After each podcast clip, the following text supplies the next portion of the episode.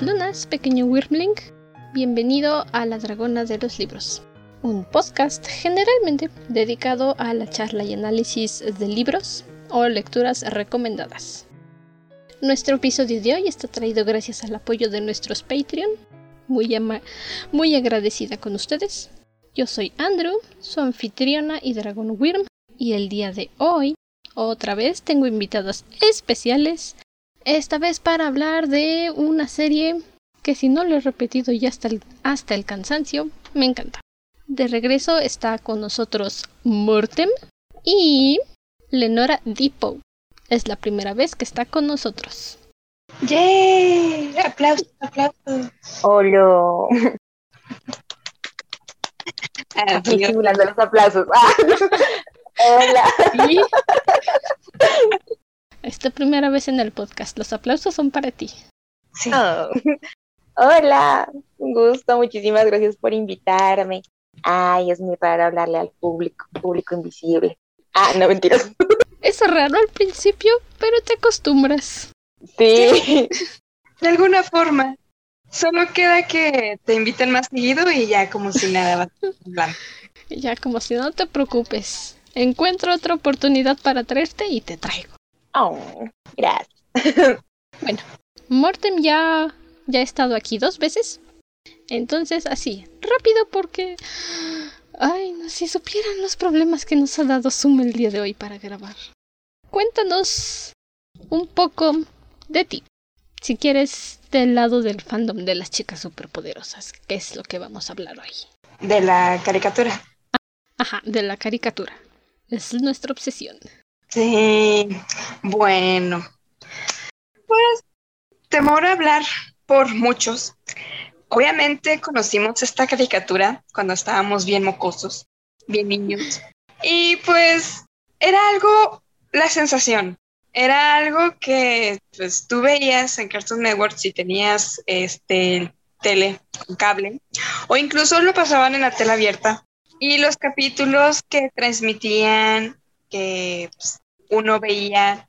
Era algo muy usual que, que a toda niña, sin excepción, le gustara las chicas superpoderosas. También a los niños, pero en las niñas era incluso más este, notorio porque es cuando uno se pone a jugar. Pues yo voy a ser este personaje. Y sí, de hecho, me pasaba, me pasaba todas las amiguillas ahí de la escuela, de la cuadra, con quien tuviera la oportunidad de jugar.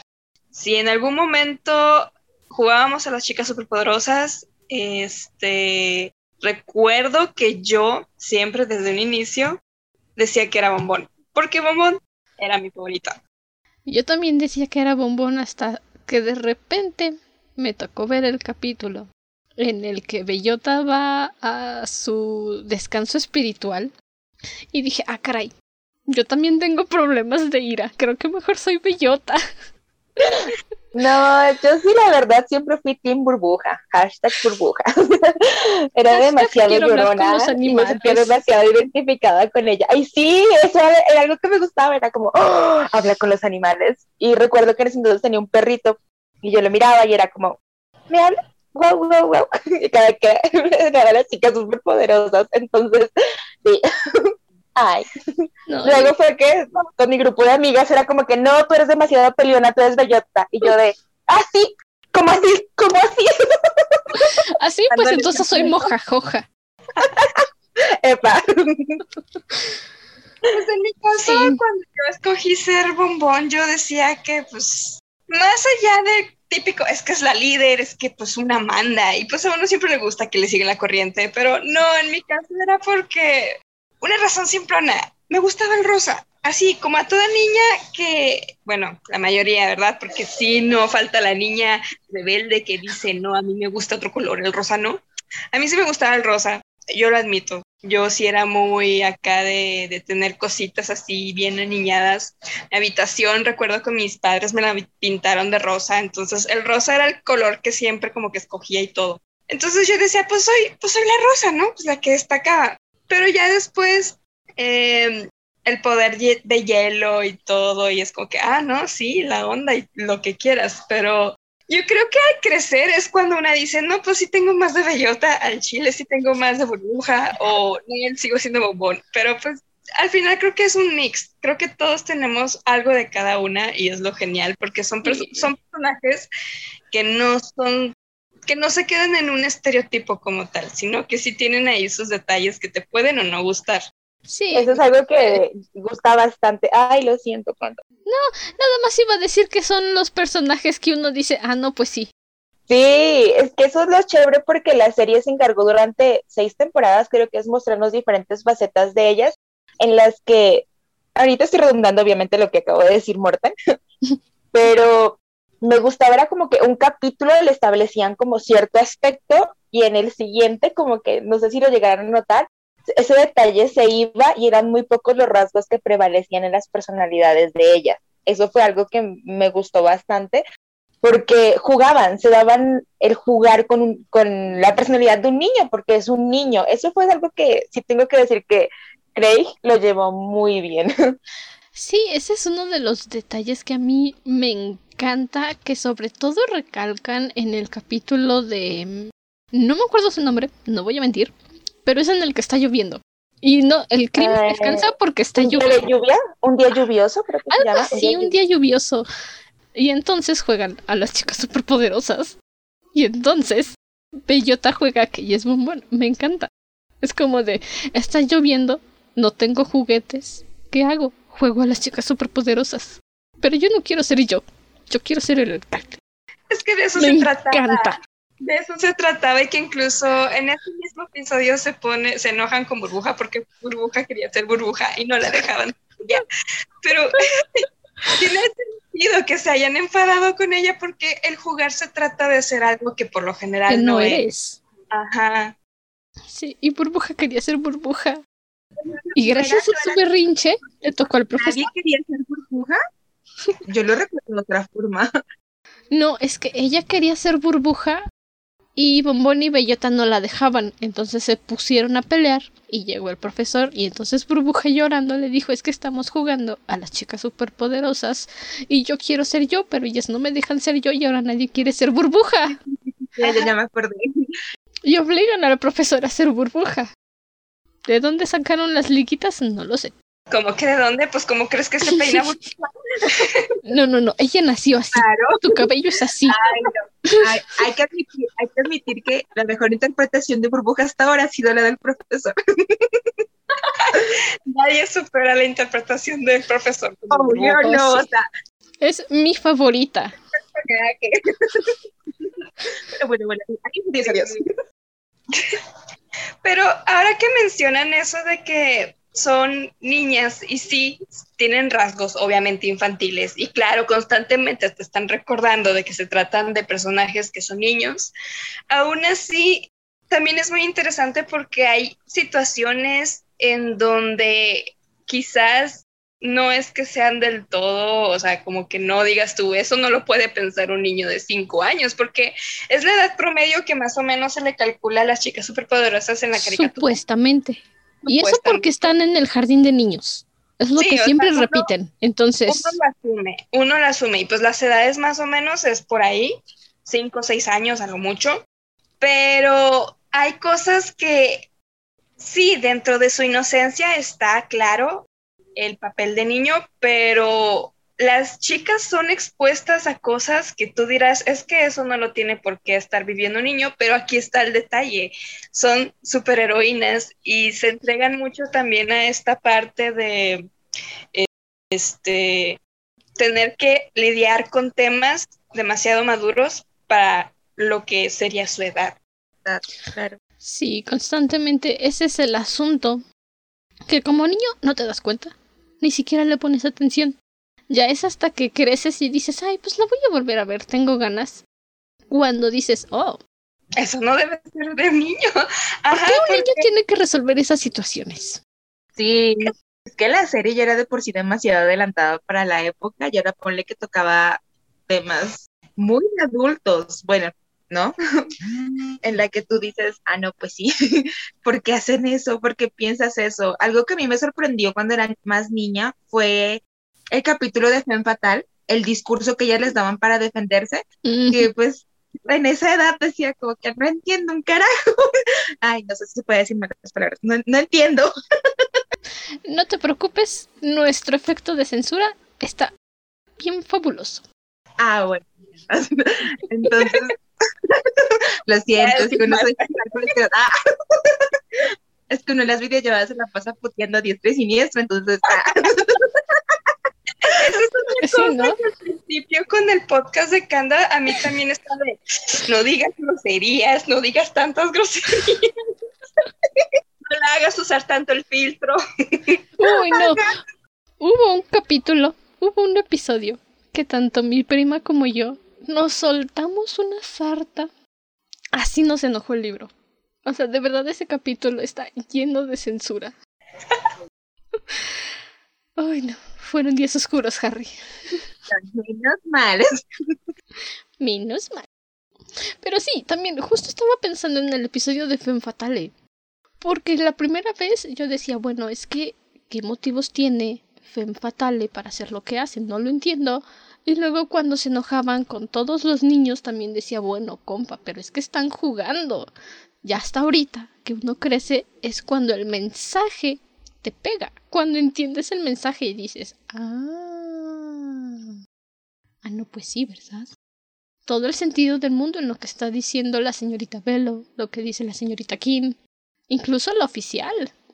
Todo tiene sentido y no lo entiendes directamente cuando eres un niño. Y a mí lo que me gusta más de ese capítulo. Ay, ya volvimos a esto. Así nos pasamos con las videollamadas con muerte. este, eh, ¿hablas tú hablo yo? Eh, siguiendo lo que estaba comentando Kanda, es que no son temas que a un niño le tengan por qué interesar. Porque si bien están ocurriendo, los niños apenas están aprendiendo y están aprendiendo a ver el mundo a su forma, a su ritmo. Entonces, cuando uno de pequeño ve esa clase de episodios, dices, pues qué bueno, ¿no? Le ganaron a la mala. Sí, se cargaron huevo, pero pues ya es la misma dinámica simple, porque es una dinámica simple, hay que, hay que admitir que los episodios de, de esta serie son básicamente, te presentan al villano, las chicas tienen un problema con ese villano, pero lo resuelven en ese mismo capítulo. Y cuando una crece, pues ya habiendo visto otras cosas, analizado las formas de cosas así este, distintas, te das cuenta que sí es una serie que no solamente está enfocada al público infantil, sino también a los adultos, a los jóvenes y los adultos, que creo que ese es el encanto y por eso es que la serie se volvió icónica, porque no solamente fue ese episodio, sino que está llena de momentos varios, incluso bromas para adultos que están ahí escondidos ingeniosamente y eso Robin. uno como adulto, exacto, uno como adulto se pone a decir, vaya, qué, qué inteligente para hacerlo de una forma sutil y que los niños obviamente no lo detecten, pero lo detecten a su forma. Ellos vean un episodio, para los niños el episodio es una cosa, pero para los adultos es otro. Entonces, si tú le das varias interpretaciones a un episodio, estás logrando el cometido de hacer una serie que, que, está funcionando y vino para quedarse, no solamente para los pequeños, sino también para los mayores. Y luego también encontrar este tipo de mensajes es divertido, y más cuando pasan por accidente. Creo que la última vez que pusieron la serie en Netflix, me di a la tarea de ver solo los episodios donde salían los chicos porque dije, tengo que verlos. Hay como 700 de las chicas, necesito ver esos primero. Y el primero que puse fue el Día del Padre, porque estaban en desorden en Netflix. Y mi hermanita menor me dijo, o sea que tienen dos papás. Y nadie les dice nada. Ajá, y uno de ellos es un crustáceo transvesti, por cierto. Oye, qué cool. Es un demoníaco interdimensional.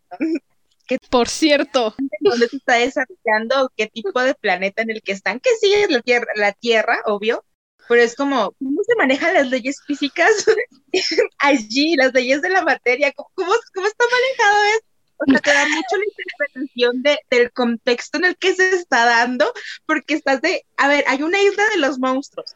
Ok, cada ciudad también tendrá su propia isla de los monstruos, todo así. No, solo Saltadilla. Exacto. Que es saltadilla única, ser como el centro de todas las desgracias y, pues obviamente... es como ese diálogo en Monstruos vs. Aliens, una vez más, el único país donde los ovnis parecen aterrizar. Definitivamente. película. Me encanta.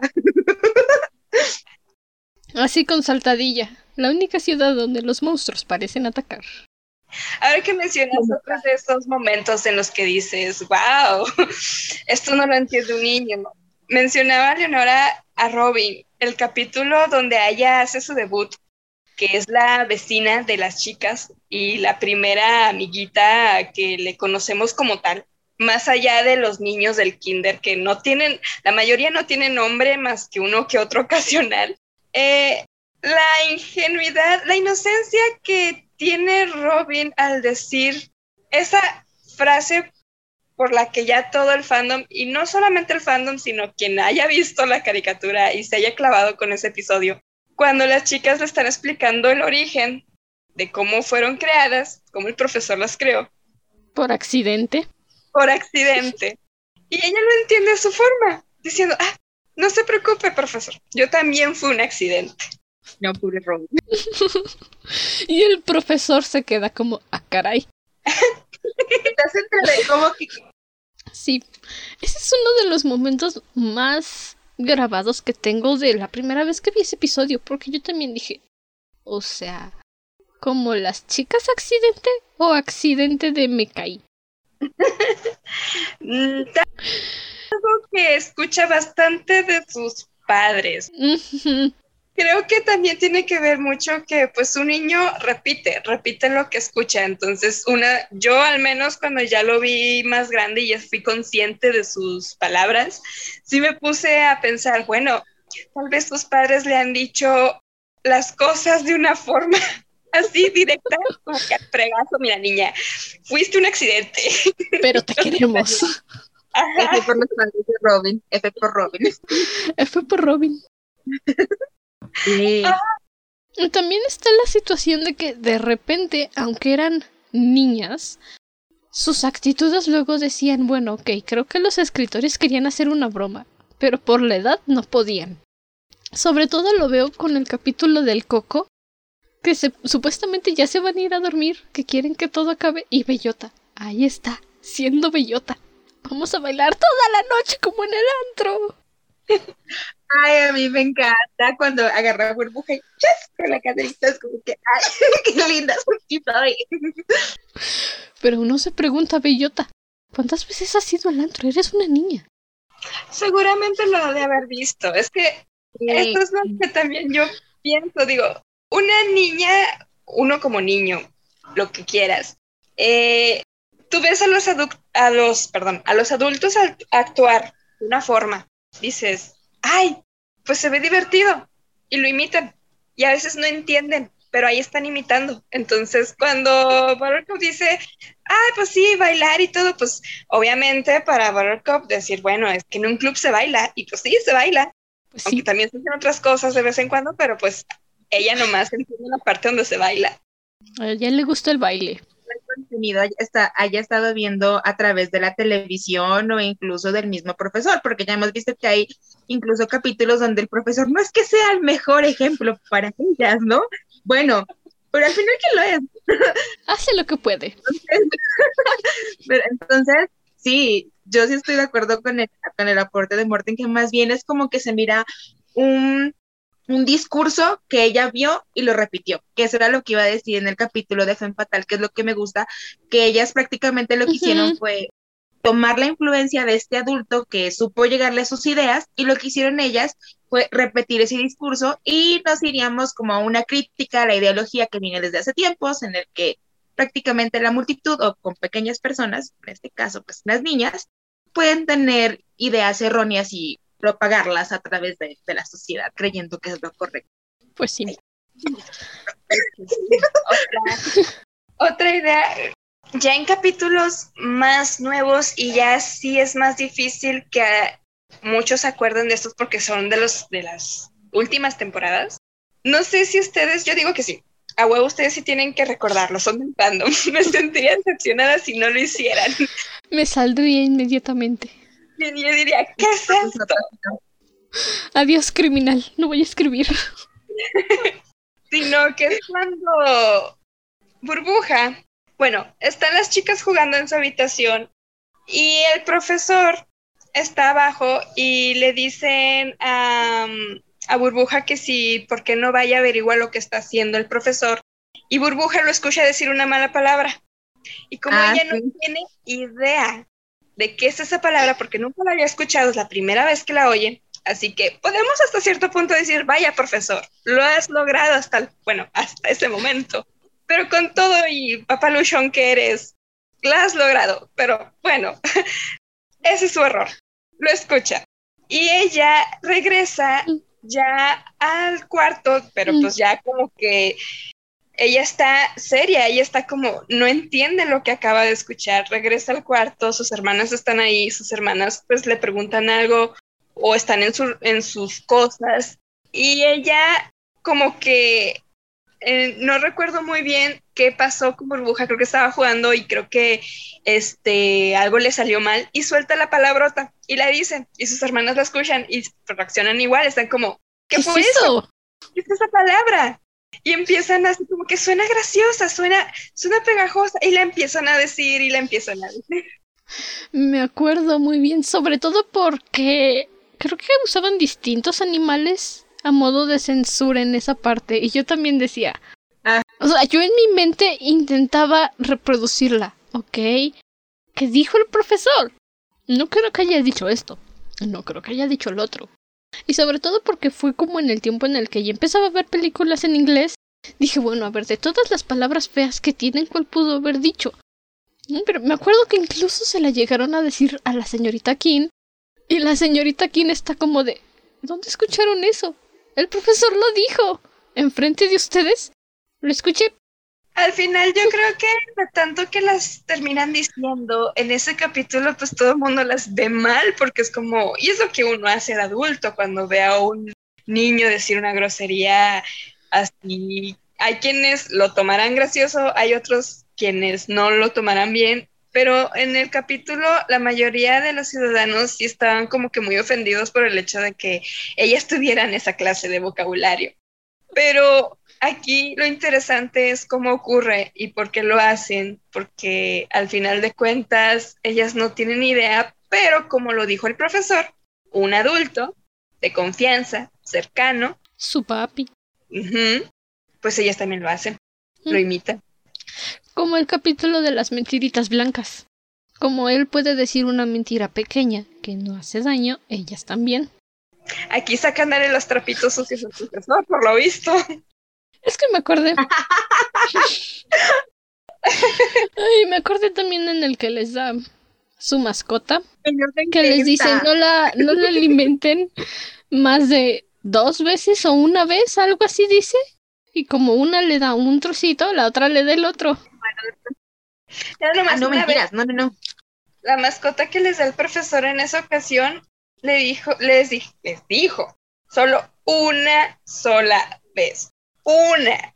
Y ya, no volverle a dar nada, solo una. Uy, no. Me des esa mascota, profesor. Pero es que también, ¿cómo les vas a dar una mascota a la cual no tienes que alimentar más que una sola vez?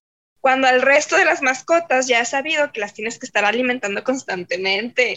O sea, profesor, ¿por qué no les compró un cachorrito o adoptó? Este, adopta, no compres lo que quieras, pero ¿por qué no le das una mascota y le das un experimento? Sí. Mi argumento en esa ocasión, cuando lo vi, fue, a lo mejor es alérgico. Porque con el gatito del mal no tuvo problemas. Yo dije, a lo mejor es alérgico a los perros y no le gustan porque se meten en todos lados.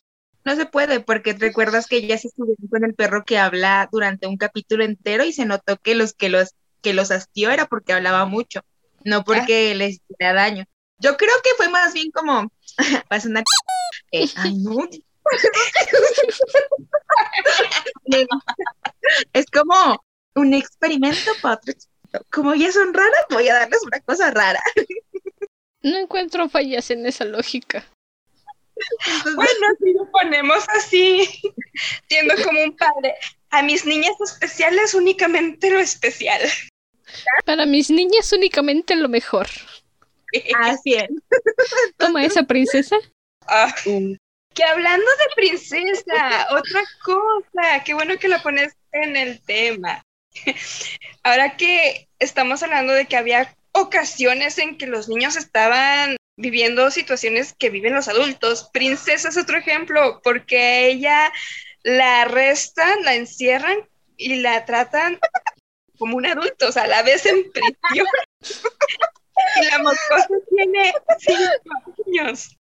Ah, ella sí. tuvo infancia. Ella es el claro ejemplo de lo que Greta Thunberg quería decir. Se robaron mi infancia. Pues sí, porque estabas en prisión. ¡Pobre! ¿Sabes qué es lo peor?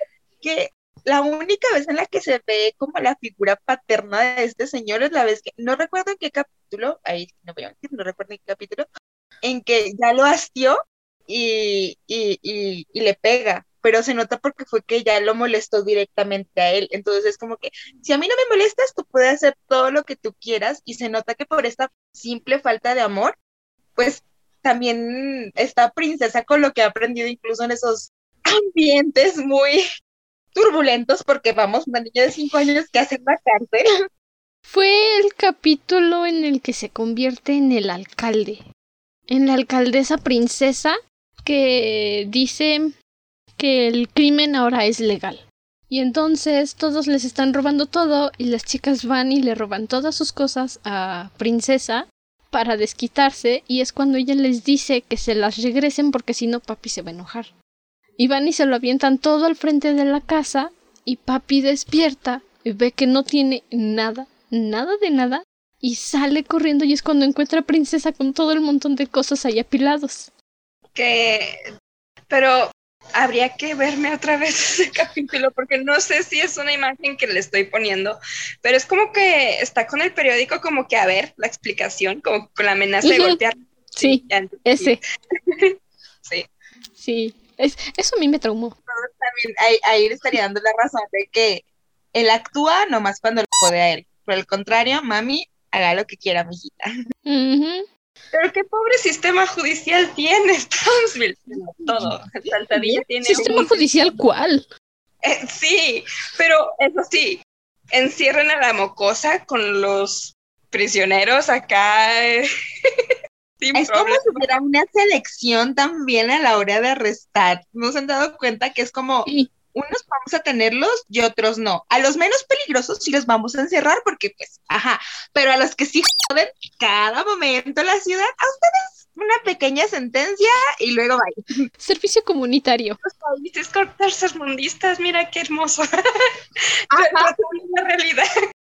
Es como decirte, ay, qué triste. Colombia entrando al chat. ah, no, país latinoamericano entrando al chat. Es como que porque pues eso lo vemos en toda Latinoamérica. Podría ser cualquiera. Ajá. Incluso en Estados Unidos, porque pues ahí hay cositas que no todos son tan perfectos como te lo pintan. Primer mundo y lo que quieras, pero todavía hay cosas bien injustas. Entonces, la caricatura sí es una crítica. Yo digo que es una crítica a esas cosas. Es una crítica social muy inteligente.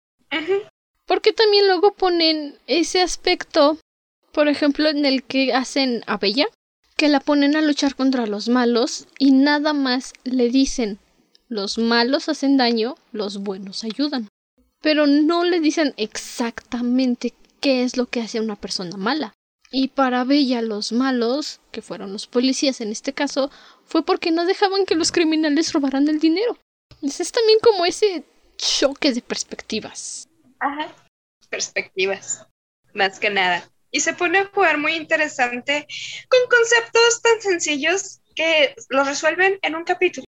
Y eso es el encanto porque les decía en un inicio, presentan el conflicto al villano Y ya depende de cómo se resuelve, cómo a veces le toca resolverlo a las chicas, pero todo siempre se soluciona en este capítulo. Sí, tiene la maravilla de tomar conceptos incluso muy complejos y volverlos a la parte simple para que ya sea un adulto o incluso un mismo niño se acerque a esto sin la necesidad de entrarle a tanta... Sin darle tanta vuelta. Ah, exacto. Nosotras. Eso. ¿Dónde está la diversión? Si no das vueltas y vueltas y vueltas y vueltas y te enredas. ¿Cierto? Es lo chévere, porque también deja paso, así como los vuelve simples, también deja paso mucho a, a la interpretación. Lo que dijo, pues, Morten al principio, que es como está logrando el cometido porque hay diferentes perspectivas, diferentes puntos de vista, diferentes interpretaciones en un solo capítulo que se puede jugar con ellos sin llegar como tal, que, que esto es así, no, sino se dio, de acuerdo, y cada quien lo lleva de acuerdo a como mejor se le acomoda. Sí, no sean como yo que estaba obsesionada con el azul y yo siempre era el Power Ranger azul. no más porque eres rosita. no, yo siempre era el azul. Porque me gustaba el azul nomás. ¿Ya? Y ya, solo por eso. Válido, pues para qué necesitas razones cuando eres una niña, lo que te ¿Verdad? gusta. Claro. ¿Quién necesita razones? Si una es la que ya se mete ahí en, el- en la serie, en la que ahí sí, metámonos con la versión adulta y que ni sé qué, porque pues el fandom del ship, ya bla, bla, bla. Ya, esos son temas escabrosos. Esos son temas de discusión que, que, que entonces no, no pueden ser públicos. Este, algo que quisiera poner también para que hablemos de esto es los villanos. Son tantos y hasta el más secundario podría decirse, el más, aunque haya sido una sola vez, puede ser memorable. Y mira que es muy difícil ahorita trabajar con personajes malvados. Es muy, muy complicado porque aquí la ventaja es que no hay tanta profundidad en la historia porque no es lineal, o sea, un capítulo puedes verlo sin problema y luego irte a la segunda temporada, si quieres verte la quinta, la última, la tercera, la primera, puedes tener el orden que quieras. Eh, mientras tengas una idea más o menos de lo que está ocurriendo. Pero creo que eso le ayudó bastante al momento de crear villanos, o sea, a este. Kraken, a Craig, porque si bien el concepto, como estábamos platicando y como mencionaba Leonora, puedes agarrar algo complejo, hacerlo algo simple y lo mismo pasa con los personajes y por extensión con los villanos. Porque no le puedes echar tanta cabeza, pero sí puedes hacer de un concepto algo que, que sea entrañable, algo característico. Y podemos hablar de los más populares a los menos mencionados, incluso a los más subestimados, como la banda este, Amiga, yo los quiero. Yo Para mí son verdaderos villanos. Ah, Se pararon en el césped cuando decían no sea, pisar. que si es por ellos, y sus derivados. Sí. Pues crearon una pandemia, así que Aislaron toda la ciudad en una burbuja. pero quizás no fue intencional. Fue por accidente. Son malos por accidente, pero son, son entrañables, son, son adorables también. Les tengo también un cariño muy grande a esos tontos porque, digo, ellos realmente se esfuerzan por ser malos y creo que el que es que también es algo que me parece interesante la caricatura porque si tú peleas o te enfrentas a las chicas superpoderosas te creas un estatus como los monstruos. Ujú. Es como esa vez que querían ser superhéroes de cómics y llegó un monstruo y dijo, oigan, es que vengo aquí tres días para ganarme mi emblema de luché contra las chicas superpoderosas y sobreviví y no vienen a luchar conmigo. Se burlan de mí en la isla de los monstruos. ¿Qué les pasa? Básicamente era... Era su versión de Starbucks. Van por su reconocimiento de peleé con las chicas superpoderosas y sobreviví. Sí, porque sí, es un estatus, es un estatus el que tienen ahí entre los villanos, como es que si tú les logras hacer frente o si les logres hacer frente, ya con eso, ya pero ya fregaste. Eh, el caso es que desde los más populares hasta los menos, cada uno tiene su encanto. Hay unos que yo en lo personal si hubiese dicho, me hubiese gustado seguir viendo, no sé, incluso más a esta Feme Fatal, que salió solamente una vez, estábamos hablando de ella ahorita, pero ¿qué hubiese pasado si la hubiésemos seguido en, viendo en otros episodios? O no solamente ella, sino también... Mmm, no sé si recuerdan, las tienen que ubicar, la tienen que ubicar a esta máscara que salió en las últimas temporadas, una villana que quiere que todo el mundo use sus cosméticos y un cosmético que no se le quita con nada ni con agua. Ah, ni con una manguera a presión. y lo mejor es que tiene ese ese tipo de maquillaje que les pone a todos esos de los labios gigantes, pestañotas, sombra gigante. Bien bravo. Bien bravo. Y la bombón es la única ridícula que sale con que es que a mí no me puede maquillar porque soy superior. Téngala, se cayó en un charco de lodo. Épico. Bombón siempre queriendo ser como la más y en una de sus acciones como que le sale mal. Exacto. Sí. Sí. Ya ves, no eres tan perfecta. Por su ego. No eres tan perfecta, señorita ego. Ajá. Entonces. esto ya es palpando, pero sí va a decir algo, pero sigue. Kanda, tienes que hacer un apartado para hablar exclusivamente del fandom. No vamos a hablar las tres juntas, pero hecho. Será un reto. Uy, será un chisme. Uy, va a tener que ser sin decir nombres. No decir nombres, ni papel, no. Sin nada. Eh, sí, entonces, pues tenemos al más emblemático de todos y el más mojojojo. O sea, el primero, mojojojo. Amor, amo jojojo, eternamente. Acá, este, es un villano eh, con estilo, con historia, con metas. Él y Megamente serían mejores amigos. Sí, agree. y luego encontramos también a él o Kim, como a veces solemos referirnos a él en su versión. En el fandom, aquí, entre compis. Es que me en un villano cambiando la luz. Está Leonardo bien entonada. Bien a tono con la conversación. No pueden verla, pero se está poniendo en ambiente. Tiene su luz roja de malvado. no, no malvado Disney. Tengo, las tres juntas para cuando mencionemos ese trío de babosos. Ay, no. Ay, Uy, no. Con esos tres, por sí, otra hora, otra hora, con esos tres tontos tenés que hacerle un especial a estos porque los amo. Los amo. ¿Las tres? Por favor.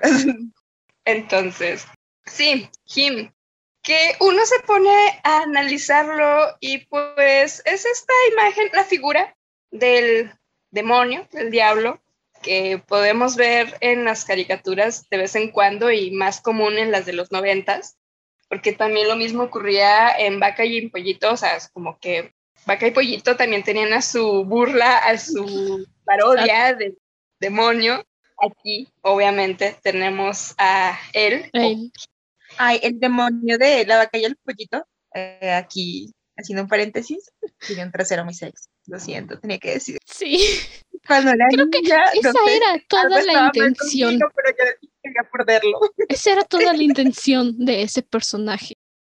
De hecho, yo cuando era niña, yo lo veía y decía, ay, ¿cómo puede andar con su trasero? Habilidad. No sé qué.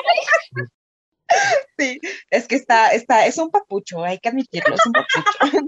Yo lo que me encantaría pensaba, que me saliera la voz para decir, bromeas. Yo cuando lo veía pensaba, vaya, al menos él no necesita buscarse un asiento cómodo. No, envidia, ahorita las envidios, como que yo quiero. Dame.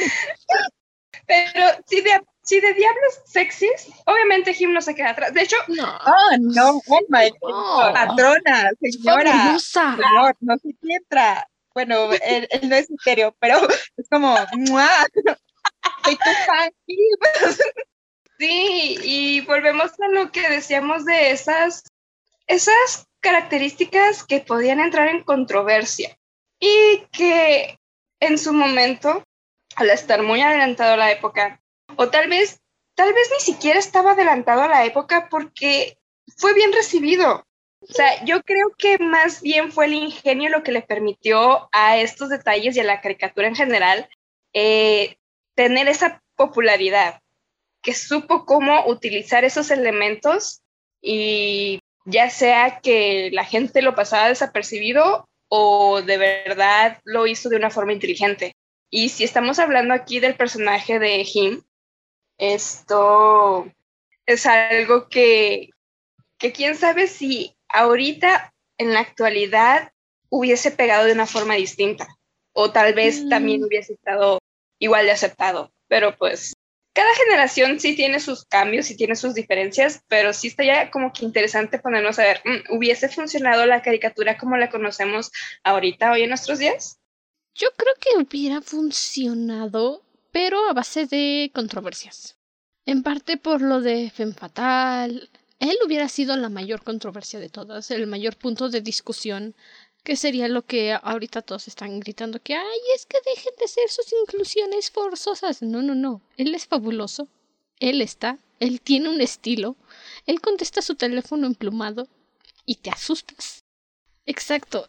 Y también estaría también ese asunto de que cuando las chicas pelean con los chicos les dan una de la más bonita. Siempre les pegan una m- Y ahí podrían decir de es que cómo se les ocurre poner que golpean a unas niñas. Pues es que Si la serie hubiera sido, o sea, hubiera salido en estos tiempos, creo que incluso la ejecución de la misma hubiera cambiado bastante. Por eso tal vez eh, está, salió en el momento justo con la ejecución dada, porque estoy de acuerdo con, con Morten en ese aspecto de que tal vez no era que estaba tan adelantada a la época, sino que supieron manejarla muy bien. Y ahorita, si hacemos como esa analogía entre los tiempos de antes y los de ahora, si hubiéramos dicho, no, es que es una exageración de lo que están haciendo, de minorías que en este momento están luchando por sus derechos o ideologías que se están llevando a cabo. Entonces, hubieran mostrado de esa forma o hubieran mostrado más censura de, de- incluso las chicas durante capítulos se muestran que hasta matan a los monstruos. No solo hay unos que regresan, Sí. hay otros que sí eh, se mueren en batalla con ellas y para ellas ya está el trabajo hecho. Entonces, creo que eso hubiera cambiado un poco también. Pero también estoy de acuerdo con Canda de que se hubiera generado bastante controversia. Sí. Creo que lo más cercano que tenemos ahorita es el cómo se, se llevó el reboot. Pero es que aquí está eso. Si la caricatura se hubiese llevado en nuestros tiempos ahorita con Craig, ese es el chiste. o sea, sería, Craig se atrevería a llevarlo de esa forma en esta caricatura, porque ya sabemos que el hombre tiene proyectos, ahorita tiene proyectos aparte de, de los que tuvo. Y le está yendo bien hasta donde estoy, hasta donde le estoy siguiendo la pista. Pero con las chicas superpoderosas, al no tener ahora los derechos, y bueno, Cartoon Network permitir lo que, lo que pasó con este reboot del 2016, eh, vemos que no funcionó porque sí quisieron, como les comentaba antes de empezar a grabar, yo sí llegué a ver los capítulos del reboot, pero esa, esos temas, esa inclusividad, lo que ahorita se está hablando, los memes, las caras, los, las bromas, todo eso, se nota forzado y por eso es que podemos decir, no, es que está, lo que nos están queriendo presentar con el nombre de las chicas superpoderosas no cuadra porque ya son, creo que sí es una brecha generacional que sí termina afectando a las caricaturas, pero es interesante cuando una caricatura sabe envejecer bien. Confirmo. Sí, y ahorita Ay, que iba a decir mencionaste, lo mismo. Iba a decir confirmo. Confirmo por tres. No, mentiras, esa no va. Confirmo por dos. sí, también. Algo que mencionas sobre la inclusividad que quisieron poner en el reboot me recordó a ese capítulo en el que juntaron a todos los niños que traían ahí de fondo, obviamente, pero con ciertas discapacidades o con aspectos que no cuadraban con los estándares y los hicieron los protagonistas de ese episodio, en el que Mojojojo se roba, creo que fue la Fórmula X que se robó, y les dio poderes, porque ellos también querían ser superhéroes como las chicas superpoderosas. Y eran niñitos normales, uno en silla de ruedas, una era... Creo que tenía obesidad. Esa niña no era precisamente gorda, creo que tenía obesidad. Muy grandecita. Ajá. Como dice Cartman, Cartman de huesos anchos. Ah. Este huesos anchos. Una era ese también, ese también fue un capítulo que a lo mejor, si no seguías toda la serie, no los habías visto antes, pero ahí están.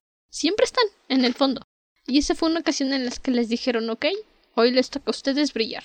Es que en los setenta y pico de capítulos, creo que son setenta y uno, setenta y dos capítulos, tocaron tantos temas que te quedas corto porque muchos se suelen quedar con los principales que son los más repetidos en la televisión. Pero pues para las personas que están bien entradas en la serie y que están como que a hacer maratones, eh, Ajá, entonces uno ya como queda más con bola y dices, es que la serie sí era muy completa. Muy completa. es mi problema cuando yo entro a grupos de las chicas superpoderosas ahorita en Facebook y a veces, de vez en cuando postean capítulos, pero son los de siempre, son, por ejemplo, eh, los de las primeras temporadas, Cuco Cucaracha, eh, a lo mucho el capítulo de Paco come goma, cuando este, se convierte en el monstruo de goma. Em, otros incluso, pues el de Robin, el del accidente, la familia Suárez o, Sánchez, que tiene un cambio en la versión latina. Hay, Pero son ya sea Sánchez o Suárez, y sí, siempre son los, los, mismos capítulos de siempre, los mismos, y la gente está como que, ay, sí. Y, y digo, pues ya de una, suban los demás. ¿Saben cuál es el capítulo que nadie o casi nadie recuerda? En el que Mitch tira al hámster de la clase por el inodoro y se convierte en un hámstercila radioactivo. Ajá. Sí, cierto. Y mira que, que escucho que hablen de él. Es como si lo quisieran omitir por lo mismo de que esto creo que lo hemos hablado bastante en el sentido de que muchos de nosotras eh, evitamos ciertos temas de tocarlos porque sí son temas muy turbulentos, o sea, son temas de los que yo no quiero verlo. Entonces, cuando ves que de alguna forma la caricatura sí te lo mostró, es que te cuesta aceptar que es de, no es que yo no me siento a gusto y es que no es que tienes que estar a gusto no con ella, sino que está, existe y pues es tu decisión si lo emites o no, pero habrá personas a las que van a estar, o sea, van a estar presentes y van a dar su opinión de ello y por eso es que un, un tipo de capítulos, de ese tipo de capítulos en estos tiempos hubiera, oh, no me imagino la controversia tan grande porque es maltrato animal lo que muestran ahí. Y es algo que se va bastante con los niños. ¿Y sabes qué es lo peor? Que van a llegar bastante críticas a los infantes y muchos de estos se van a colgar de estos argumentos para decir como, sí, pero es mejor no tener niños. pues que se respeta, ¿no? Que se respeta. Aquí hay que decir que cualquier opinión se respeta, pero es así.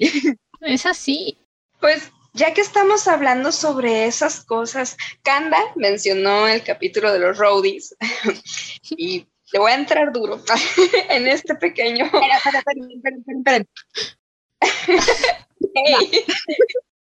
una entonada. Vamos a tono con nuestros desgraciados favoritos. Es que amo. El caso es que con ellos yo ya les he comentado a ustedes esta anécdota, pero la voy a compartir ahorita aquí.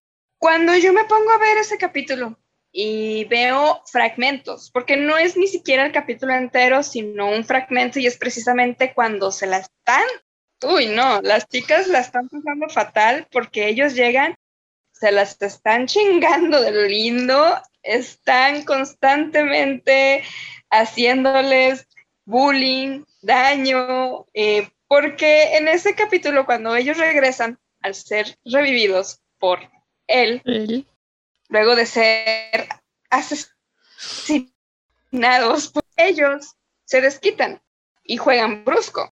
Y yo viendo el capítulo ya súper acostumbrada a esas cosas de ellos, este, me puse a leer los comentarios del video y si es que había gente que se ponía a decir, ay, ¿por qué los chipean? ¿Por qué los emparejan? ¿Por qué los juntan con las chicas y las están tratando mal? Otros comentarios se repartían en, es que no saben lo que hacen, es que son niños. Y otros decían cosas como, ¿qué clase de, capítulos son estos? Los odio y, recibían, o los querían, o los odiaban, o los querían por las razones equivocadas, porque los estaban justificando, estaban diciendo es que son niños, es que no saben lo que hacen. Y yo honestamente me pongo a pensar, no, es que sí saben lo que hacen, claro que saben lo que hacen, claro que, que son conscientes de que tienen que eliminarlas, por algo fueron creados.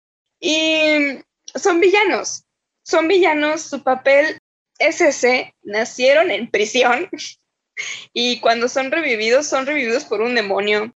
Su papel en la serie es ser enemigos de las chicas, pero aquí creo que lo interesante es, y ya quizás lo abordemos si haces el episodio del fandom o de las razones por las que chipeamos a las chicas con los chicos, es un tema muy interesante de entrar en debate. ¿Por qué carajos los chipeamos? Y es como, que ¿por qué carajos los seguimos chipeando? Pero son lindos.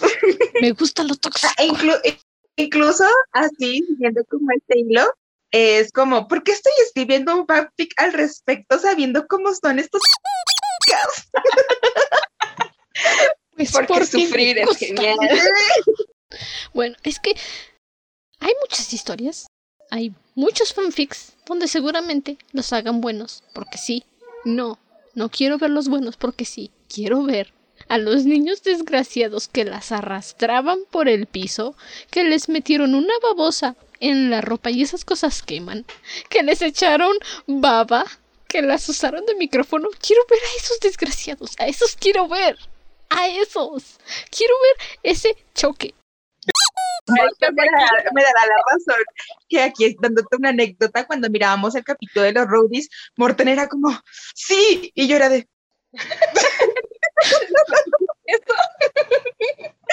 como que,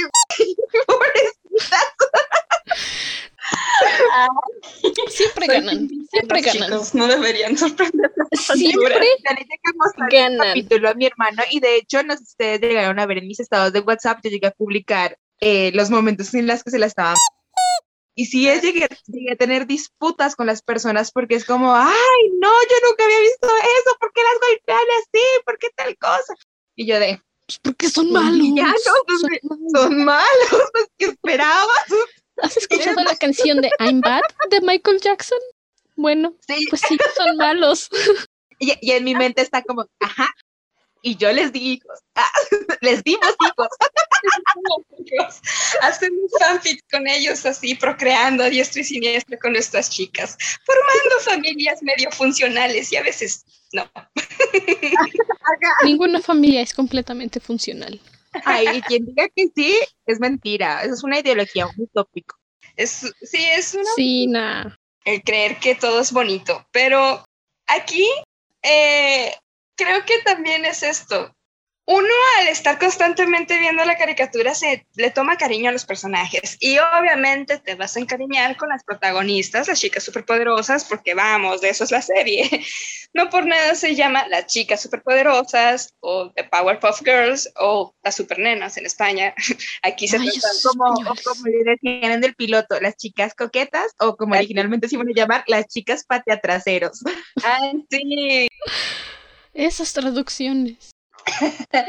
El punto es que les tomas un cariño y claro que vas a simpatizar con ella. Y no solo con ella, sino también con los secundarios, el profesor, la señorita Bellum, la señorita Kinney, el estúpido del alcalde incluso. Eh, Y con los villanos igual, porque te los muestran en un tono muy jocoso. A veces te los muestran como que si eres un maldito, sí puedes llegar a ser un... Pero es divertido cuando vemos esa faceta también muy tranquila y, vemos también la perspectiva o cuando las chicas se pasan de veras con ellos, porque es como... Como ese capítulo de El niño burbuja en el que están ellos, únicamente ellos haciendo nada y solo porque Boomer decidió darse una vuelta por la calle equivocada y lo secuestran y dicen, bueno, pues vamos a mandar a Burbuja en su lugar. ¿Qué otras razones necesitamos nosotras para decir los amo? Están siendo un trío de tontos. No saben hacer graffiti. Están intentando tirar un avión. O sea, están siendo solo ellos. Están jugando de una forma retorcida. Ahí sí puedo decir que sí están jugando de una forma retorcida, pero están jugando. Bueno, nacieron de un inodoro. Tienen derecho. Es que estamos tan fundados en el sentido de que, es que yo no viví eso, es que eso no está bien. Sabemos que no está bien, pero la realidad que viven los personajes es una completamente diferente a la nuestra y querer traerla a nuestro como que no, es que es así, es que es tal cosa, creo que ahí uno peca y no está viendo objetivamente lo que la serie te quiere mostrar, lo que el creador buscaba mostrarte con estos personajes y con los villanos, porque en cada villano se le mira una faceta totalmente diferente. En los roadies, que pues como dice Morten, de, ay no, o sea, están jugando. Y pues uno dice, no, no, pues qué linda, ¿no? Le hicieron comer una caracha a la pobre burbuja. Y pues no, o sea, ¿qué clase de juego es eso? A ella le gustó. o, o, el chiste de, y luego dice que no es tonto. Sí, es tontita. o cuando golpea a Boomer o burbuja vestida de Boomer. Sino, pues juguemos a, golpearnos las caras. Golpe, lo golpea, la golpea y lo. Sí, bueno, es mi turno. No, ya me aburrí.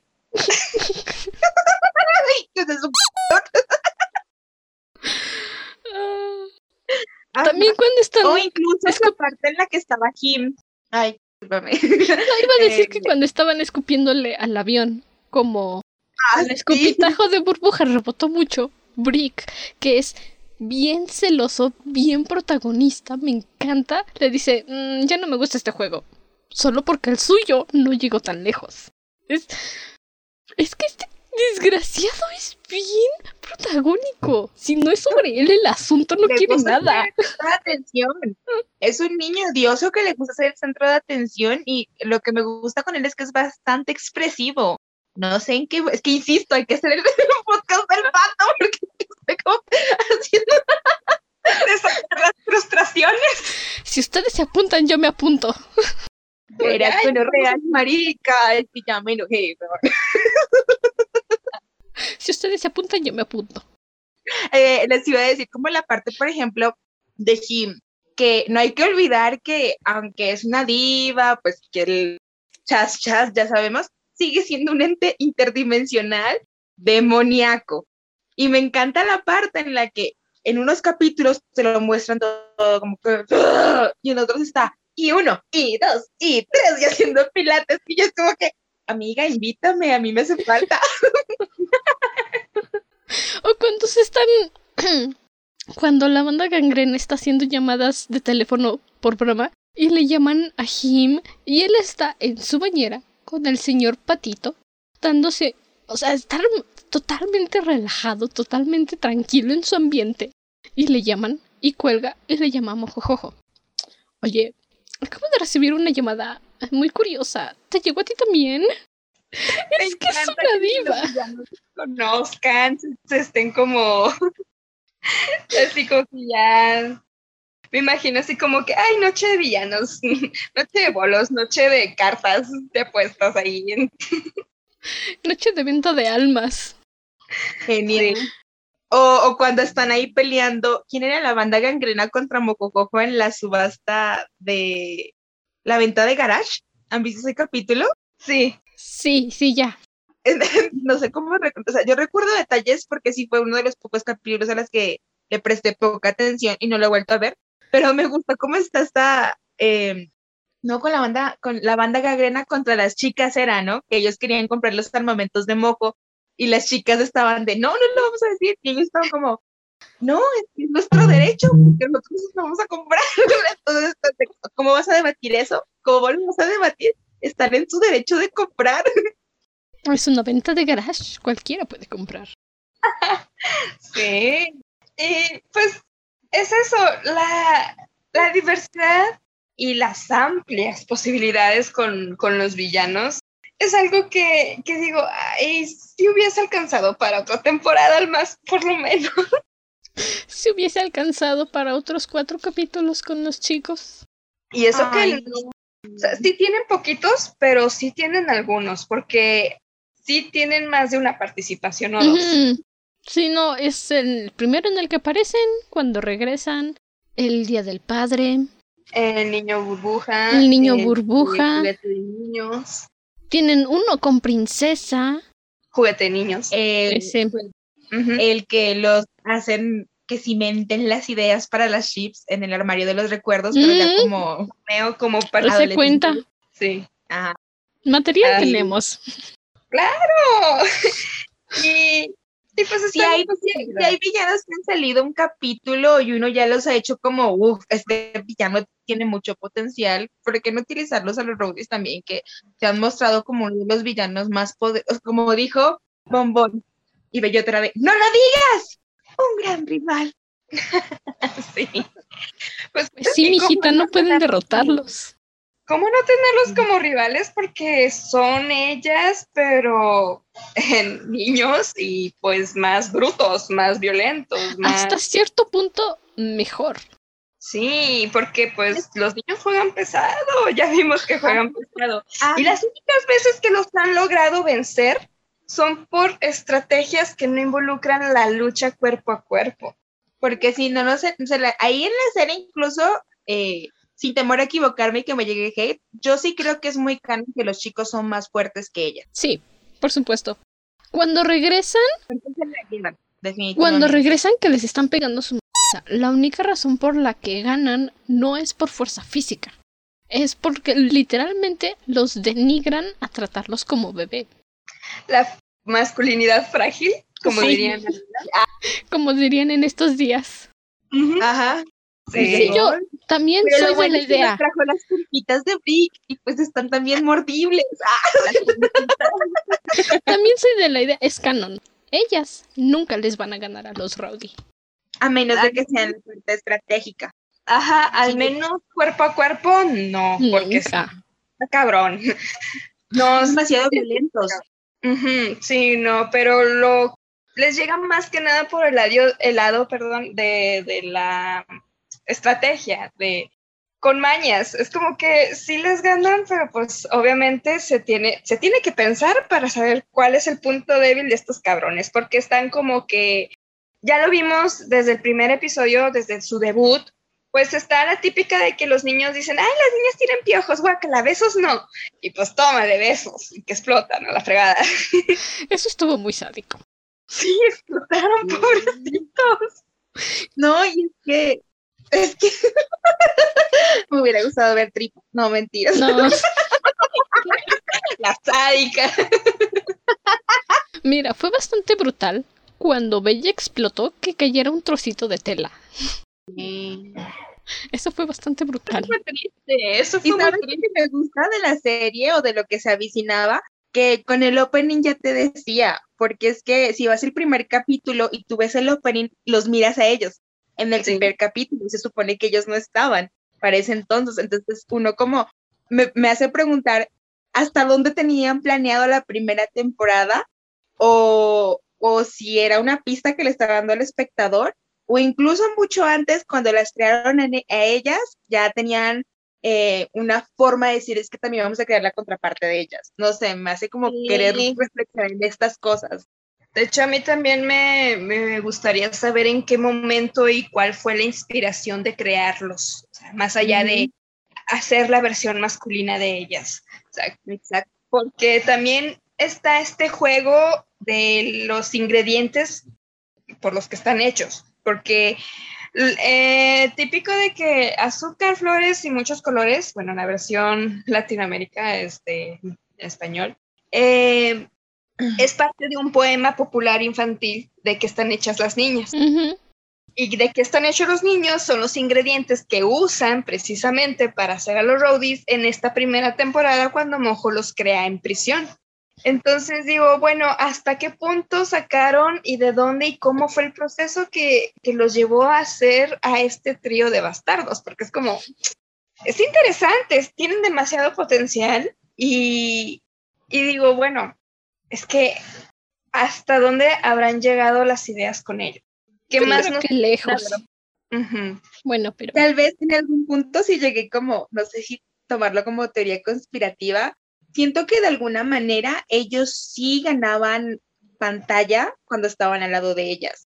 No sé si los llegaron a notar en los capítulos, pero cuando estaban juntos, sí te, como ya te habían mostrado en diferentes temporadas cómo eran las personalidades establecidas de las chicas, que como dijimos, cambian bastante en cada uno de ellos, pero ya había un punto en el que dices, ah, ok, puedo caracterizar por este aspecto a ella, por este aspecto a ella, que como una persona normal evoluciona, cuando estaban los chicos, estaba esta intriga de muéstrame más, quiero más, quiero saber más de Brick, Butch y Boomer. No solo, bueno, ya sabemos que Brick acapara atención y usualmente Butch le sigue la corriente. porque Boomer lo ponen como idiota? Cuando se ha demostrado en otros capítulos que Bubbles no es que sea idiota, es simplemente que es demasiado emocional. ¿Por qué la ponen a ella como en ese aspecto? ¿Porque es rubio? ¿Por qué Butch tiene esta gana de pelear? A pelear ese frenesí de violencia que se nota que a comparación de sus hermanos está de ¡Puñas! entonces, sí. entonces, sí acaparan pantalla, o al menos conmigo sí lo hacían, porque yo sí quería conocer más de ellos, más como, es que a las chicas ya las conozco, quiero saber qué pasa con ellos. Siguiendo el hilo de que son contrincantes con mucho potencial, más que nada por la forma en la que tienen que vencerlos, porque ya decíamos, no es cuerpo a cuerpo, no es lucha, no es igual a como han vencido a otros villanos, porque aunque por ejemplo con él sí llegan a pelear por medio de acertijos, de también de inteligencia, sí han llegado a darle sus buenos sus ahí están al pobre de este él. Pobrecito con los chicos, a pesar de que si llegan a enfrentarse cuerpo a cuerpo, son más tácticas mm, viendo sus puntos débiles. Aquí, en su primera aparición, los besitos. Cuando regresan, cuando los besitos ya no, no causan ese efecto, pues es con el juego este de la masculinidad frágil. Es como que cuando se ven, cuando su ego se ve reducido o terminan haciendo el ridículo avergonzados, es cuando más pequeño se hace sombría. Y, por ejemplo, también en juguetes de niños, cuando Princesa intenta aliarse con ellos, ellos la rechazan porque es una niña y ella quiere tomar represalias, venganzas, eh, matando, bueno, sí, matándolos, ella sí quería aniquilarlos con armamento que después terminaría eh, cooperando con las chicas a pesar de que ese armamento existe para vencerlas a ellas. Pero las chicas no los intentan eliminar así, porque pues ellas obviamente saben que no es algo efectivo y tampoco es su estilo de pelea porque no son princesa, porque princesa se quiere hacer las cosas de una forma más sucia, de una forma no heroica y las chicas sí tienen que cuidar una imagen y si tienen que actuar debido a ese papel que llevan. Y pues aquí los vencen, este, dejando que ellos mismos tomen control de las armas y se den en la entre ellos como buenos hermanitos que son todos cariñosos jugando bien bonito. Supuesto, es amor fraternal. Sí, y así es como ellos terminan derrotados, derrotados por cosas que si ellos no, no, no fueran así, no, no los hubieran vencido, sí serían complicados, pero pues se aprovechan de que están tontos, porque están tontitos. Se aprovechan de que por lo menos Rick y Butch, si les dicen quieres pelear, los dos saltan de cabeza a la pelea y Boomer va a ser el único que se va a quedar atrás. ¿Boomer? No. Bueno, sí, pelea. no, es que aquí Yo creo que es así. Que lo considera un poquito más. Pues Leonora ya estaba hablando al respecto sobre cómo estaban llevándose los personajes, que es como te intrigan. Sí, te dice, ¿cómo es él? Porque un error muy común en el que puede caer alguien que recién se adentra al fandom, ya hablando un poquito del fandom, eh, es querer que los chicos tengan las mismas similitudes de personalidad, sus contratantes que son las chicas. Porque podemos decir, bueno, Blossom, la líder, la egocéntrica, también Brick, que sí, tiene sus rasgos mandones, claro que sí, pero es porque la misma serie nos lo ha demostrado, pero sí son diferentes. Mientras que Blossom sigue un camino, unos ideales, Brick tiene obviamente otra forma de ver las cosas y misma egolatría lo hace también un tonto que se hace el todo, pero pues realmente desconoce muchas cosas, como cuando intenta corregir a Bubble siendo boomer, el graffiti, se, porque supuestamente escribió mal. Brick la domina. Eso lo escribió Brick, solo que me encanta. Brick la domina.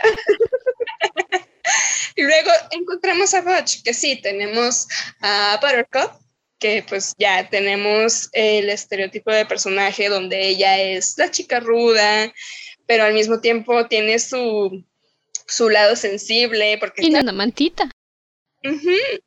Este, y luego encontramos a Butch que lo que nos han mostrado de él es incluso menos a lo que nos han mostrado de Bricky Boomer, porque es el que sí, le sigue la corriente al líder, a su hermano, le sigue eh, todo, este, se nota que quiere estar repartiendo. Este niño tiene problemas de hiperactividad,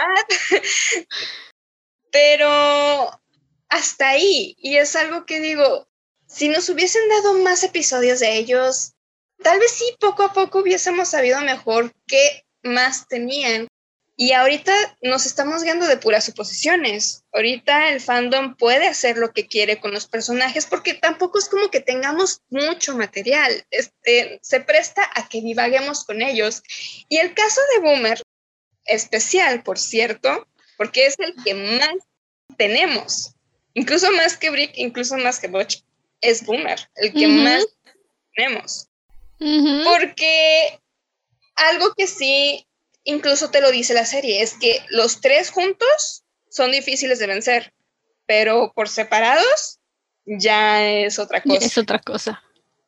Entonces, por eso lograron vencer a Boomer, porque pues también tres contra uno. son unas montoneras. Hay que tener en cuenta que las chicas no es que utilicen los mejores métodos a veces para hacer valer su punto de justicia, Y la serie lo muestra bastante durante muchos capítulos. Claro. Y, pero pues yo no les reclamo eso, de hecho yo también lo hubiera hecho en tu lugar. Aprovecha el bug. Hay que aprovechar el bug. Al final nadie termina siendo un buen justiciero, ¿no? Creo que todo superhéroe cae en aquello que odia. O sea, como aquel método que odia, pero lo termina usando para los fines. ¿Cómo es que, cómo es que dicen los dichos El fin, el fin medio. Eso.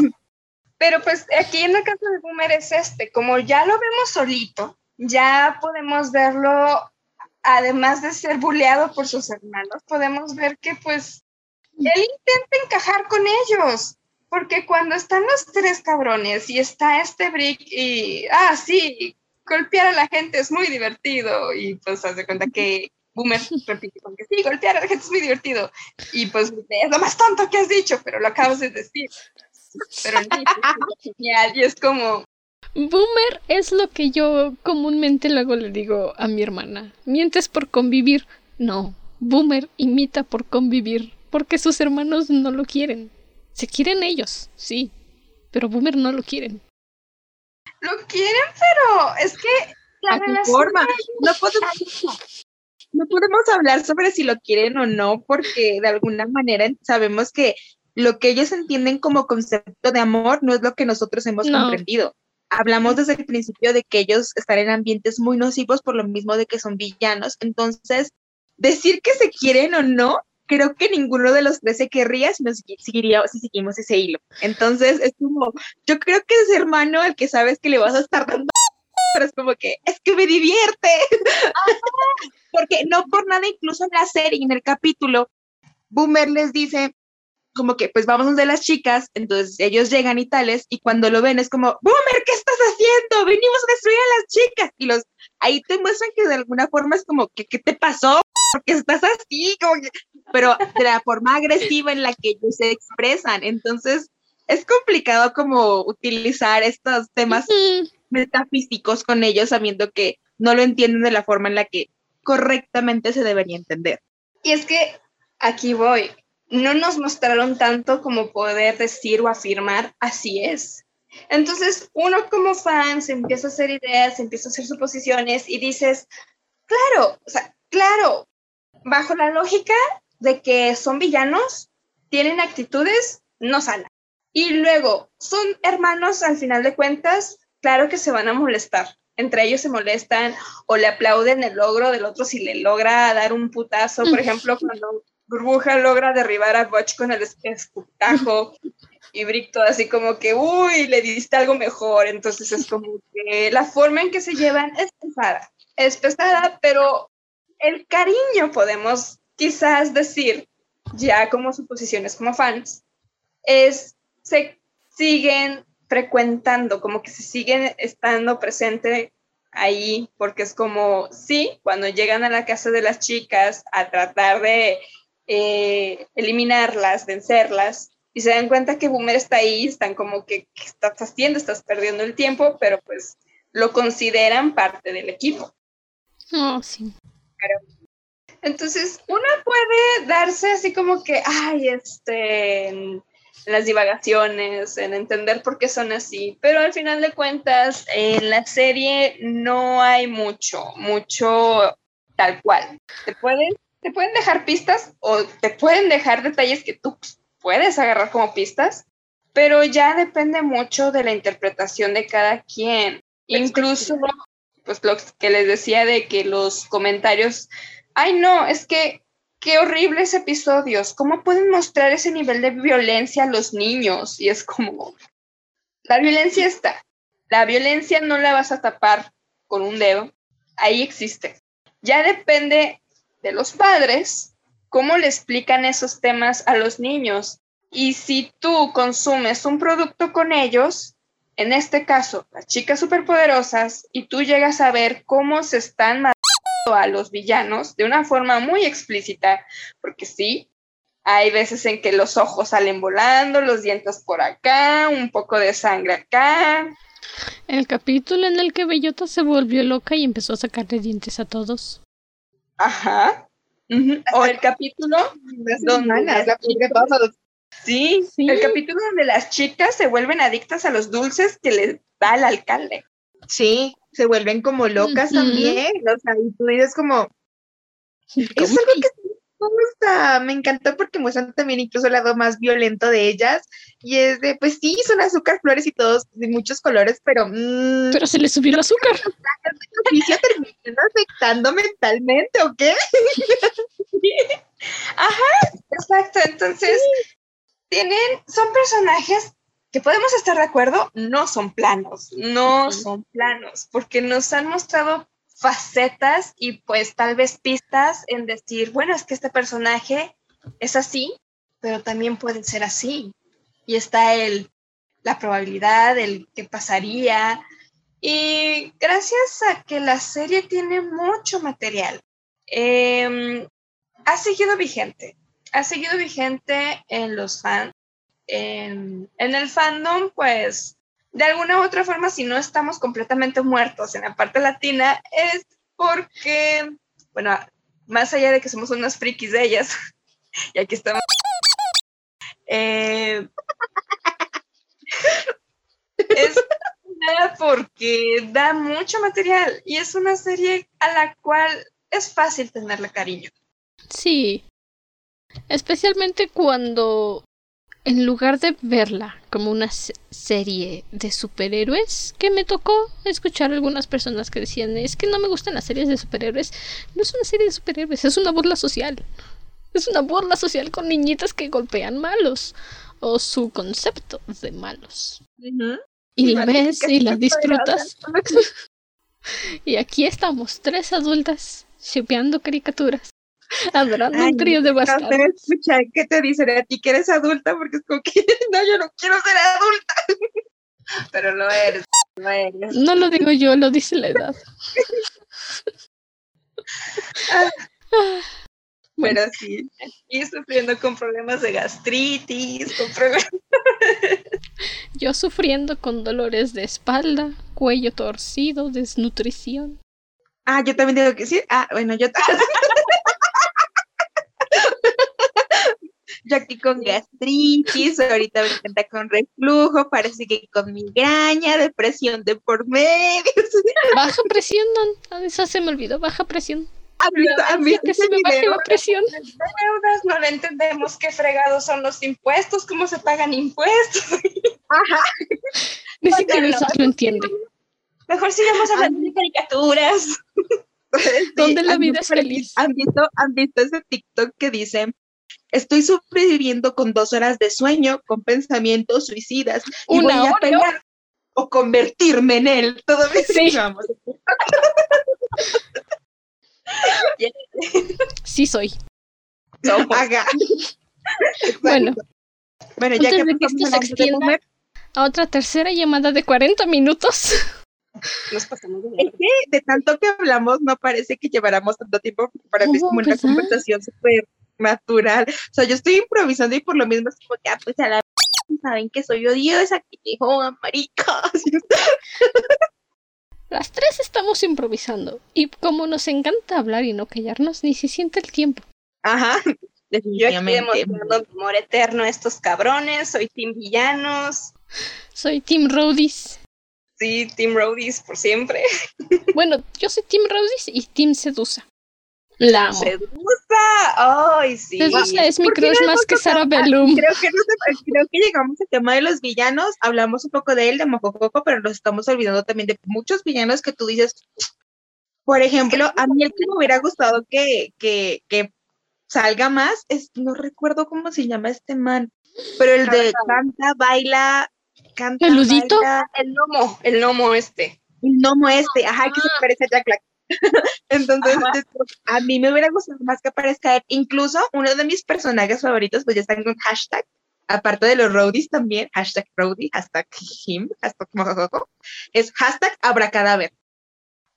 De niña amaba el abracadaver, o sea, me encanta la historia de él y es, me hubiera gustado ver los más especiales de Halloween, no sé. Hubieran los especiales de Halloween eran buenísimos buenísimos. Ok, sí, bueno, entonces. especial de Navidad es precioso. Es uno de los especiales más lindos que yo no les miento como friki y les invito este año a que miremos las tres el especial de Navidad juntos. Jalo. Todos los años me lo miro, lo amo, me encanta. es como, me uno. me uno. Ok, entonces, Mortem, ya que Lenora sacó el tema, ¿cuál es un villano que así, igual, dices, tenía que volver? Que nomás le haya aparecido pocas veces, pero que dices tú, tiene que volver. Ajá. El compañero del profesor de la universidad que le robó la receta, comercializó con esto y creó las copias defectuosas de las chicas. Ese era bueno. Me recuerdo cierto personaje, solo que no tan hardcore. Nada, tienes Sí, ese sí fue un capítulo en donde todos compraban sus chicas superpoderosas. No, y la forma en la que terminó el capítulo, en las que todas vieron cómo el, el profesor se lleva a las, a las chicas y ellas se quedan así mirando y pues se le van a acercar y yo es como, ¿qué hicieron? Me recuerdo mucho a la escena de el perfume cuando eh, se, ay, se aplica el perfume y, su perfume. Lo y es como, ¿hicieron eso? Y si se lo comieron. muy cool si terminó así, te digo, cada final del capítulo te dejan una interpretación que uno está de que se lo haya comido. Canibalismo. Sí. Porque se convirtió en un monstruo, pero ¿qué pasó después? Por eso digo, hubiese estado interesante verlo quizás en su forma monstruo, qué pasó después, o porque si hay momentos en la caricatura que volvían a retomar, por ejemplo, la familia Suárez Sánchez, eh, que regresaron supuestamente para desquitarse con las chicas. Sí, que ahora ya no solo era el papá, ahora era toda la familia. Todos completitos y con trajes mejorados. Porque ellos sí tuvieron presupuesto. sí. Ni siquiera para hacerle un traje al papá, ¿no? Lo dejaron con su toalla y su secadora de cabello. Sí, es que ¿para qué? Él estaba en prisión. ¿Qué se sí, ¿para qué? F. el villano que a mí me hubiera gustado que regresara, tal vez no como villano en esta ocasión, pero sí más bien como personaje controversial, era el de El sueño. No me acuerdo cómo se llama. ¿Morfeo? Mm, no, creo que no se llamaba Morfeo. El mago de los sueños. Ajá, ese. Se llamaba el mago de los sueños. Ese me hubiera gustado verlo otra vez. La forma en la que lo usaron me encantó. Así que de repente dijo, ya estoy harto de todos, duérmanse. Esa parte en la que el sueño lo maneja como un tipo de muerte estaba muy interesante para mí. Y es una forma súper chévere para mostrarte que hay otras entidades que incluso pueden ser están al nivel o más poderosas a, a Jim. Entonces, eso no estoy diciendo que él sea más poderoso que Jim, sino que es como te deja ver de, ay, ¿qué otras entidades hay aquí? Yo quiero saber. Aquí hay más posibilidades, no solamente nuestro crustáceo. Sí. El coco, el coco, por Dios. El coco es mucho personaje, o sea, yo es como que lo amo, yo me, a mí me encanta ir rumba con el coco y los monstruos. quiénes serían una buena pareja de villanos? Jim y el Coco. Son unas divas de la moda que en lugar de pelear directamente con los puños les gusta manipular a otros. Sería interesante porque cuando suelen tener los mismos caracteres es muy difícil que no se lleven como con él. No estoy diciendo que en todo caso pase, pero ya ves que cuando a uno le gusta el centro de atención y que venga otro, Creo que Ortem se acordó del fanfic. Cuando viene otra persona así es de... Yo imaginé el coco.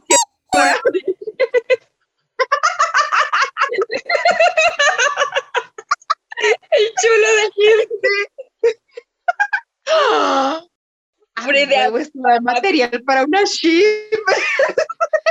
Hemos creado una ship, señoras y señores. Gracias, gracias. Se puede manejar esto sobre el BDSM con estos personajes. Ah, sí, sí. No. Para mí, el coco tiene que ser el top. A fuerzas. A mí me hubiera gustado más capítulos con el gran Billy. Así. Mm. En solitario, cuando está con él y con las chicas. Me hubiera gustado porque es un personaje que empatizas con él y dices, es que él no es malo, él simplemente sigue las travesuras de sus amigos y, aunque sí, lo hace por gusto propio, obviamente, empatizas con él porque también estás de, ay, ¿por qué eres así? Quiero conocerte más. Como que le hacen falta unos abrazos al gran Billy. Hmm. Y además que sería muy genial estar aceptándole la panza, así como, me decían las chicas. Imagínate pintarlo de gris y disfrazarlo de Totoro en Halloween. ¡Ay, sí queda! Y de hecho, ahorita que estaba buscando datos de las chicas superpoderosas, así como que sin un recuento, Totoro aparece en una caricatura, en, una, en un plano. Y yo como... Con el coleccionista, ¿no? Fue algo así como un, un cameo. Ajá, entonces, el coleccionista. El coleccionista, eso, es como, híjole. Hijo de su madre. La obsesión, ¿hasta dónde te lleva? pervertido. Pedófilo el güey, no. Todas, todas las anteriores. Turbia. ¿Sabes qué personajes me hubieran gustado que salieran del cómic? Las Power Punk Girls. A mí me hubiera gustado verlas en pantalla con las chicas. O sea, sí, en el cómic te muestran que las madres son como de temer, ¿no? Sí. Pero cómo las hubieran ejecutado, cómo hubieran desarrollado estos personajes en un capítulo, al menos de las chicas. Es que según tengo entendido, querían hacer un capítulo largo con ellas. Según entendí, querían hacer un capítulo largo con ellas, pero eligieron poner el presupuesto para la película. Le jugaron a lo seguro y prefirieron hacer la película al capítulo de las punk. Es que sí era muy riesgoso. Mira que yo tengo una opinión con ellas. En lo personal, yo digo, sí, son personajes que no por nada tienen también su base de fans, que sí tienen ese encanto, que sí tienen así, este, a gente que las usa a pesar de que no salieron en la caricatura, salieron más en los cómics. Pero aquí creo que el riesgo de usarlas en la caricatura si hubiese sido, ya sea que fuese un éxito o que se prestara incluso a se están quedando sin ideas porque el concepto de las partes malas de ellas ya lo habían aplicado con los roadies. Sí, era un movimiento arriesgado. ¿Quién sabe cómo lo hubiéramos recibido en ese entonces? Bueno, nosotras las obsesivas, encantadas. Pero quién sabe cómo hubiera sido recibido. Me hubiera gustado verlo, sinceramente. Para ver justamente la ejecución. Sin que cayeran en, en la repetición de como dice, partes malas. Sí, bueno, nosotros sabemos que no es lo mismo que los chicos, pero, pero el público general no lo entendería.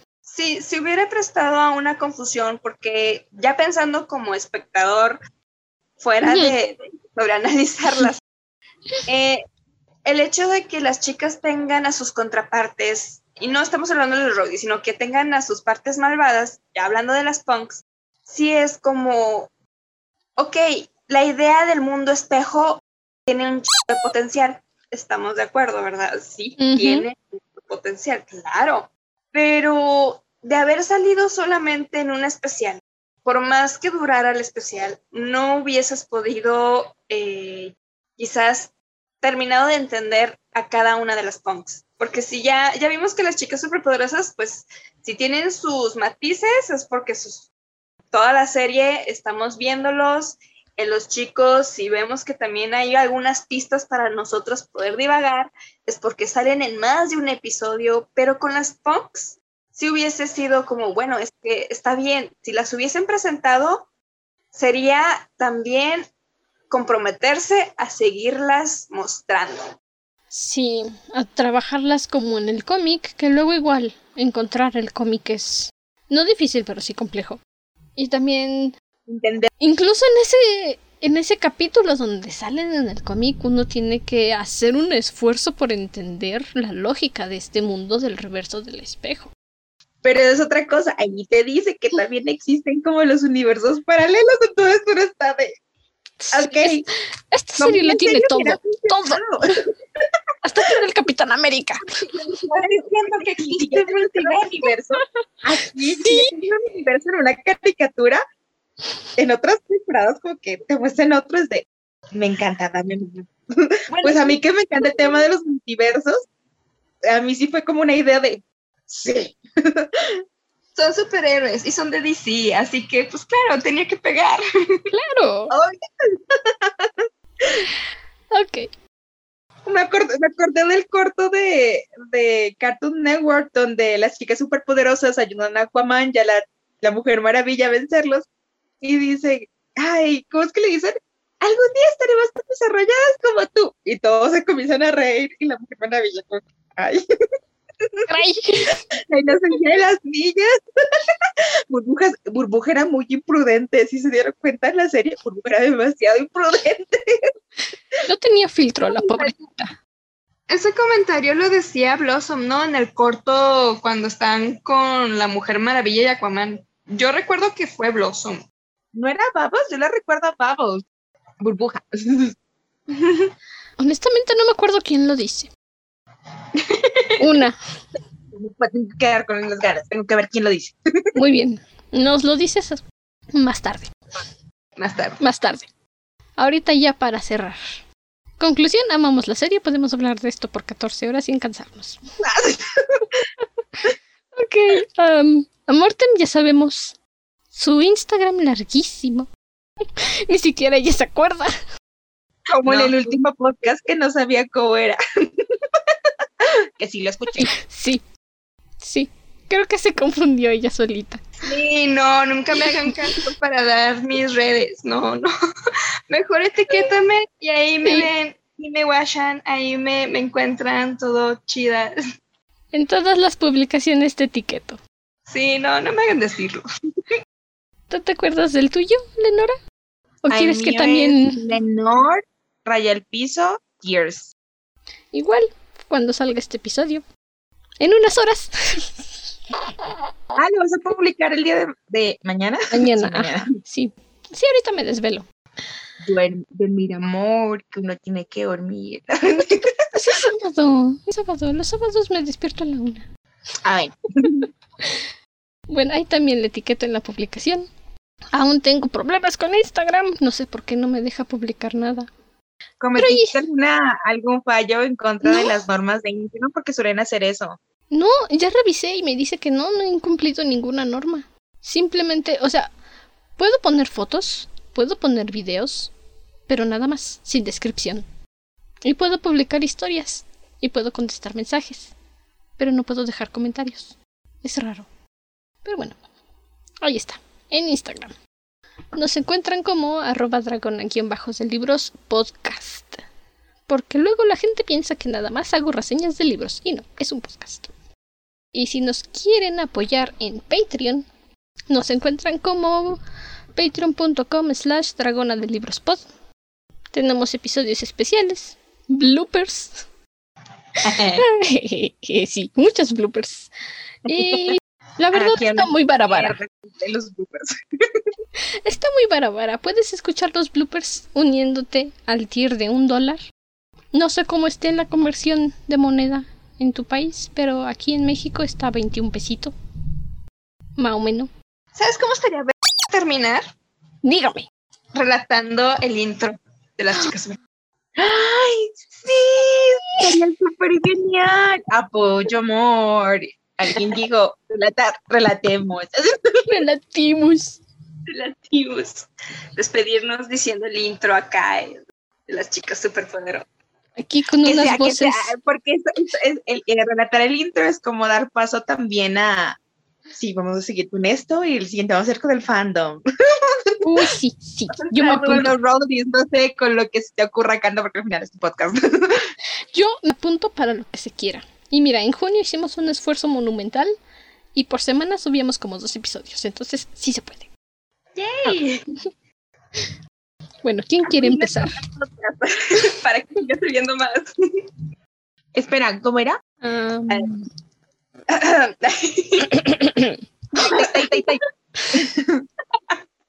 es azúcar, flores y muchos colores. Estos fueron los ingredientes elegidos para crear a la niñita perfecta.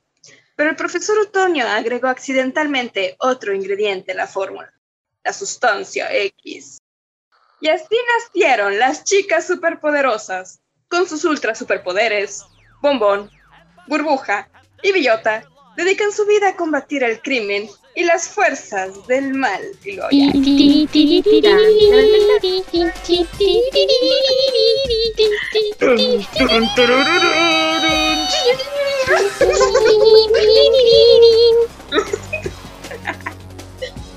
Ahí tú le pones la musiquita. No la pondré, pondré completa, porque qué tal que cuando comparte este episodio en YouTube me dicen, oye, quita eso. Ah, ¿también lo estás compartiendo en YouTube? Sí, pues se comparte automático. Así me ahorro tiempo. Y bueno, con eso concluimos nuestra lectura del día de hoy. Pueden volver a sus cuevas en paz, hermanos. La siguiente vez hablaremos del fandom, tal vez, o de los roadies. Me agrada. Hasta entonces, permanece cómodo y seguro dentro de tu cueva. Nosotros nos volveremos a reunir en el siguiente episodio. Hasta la próxima luna. Chao, chao.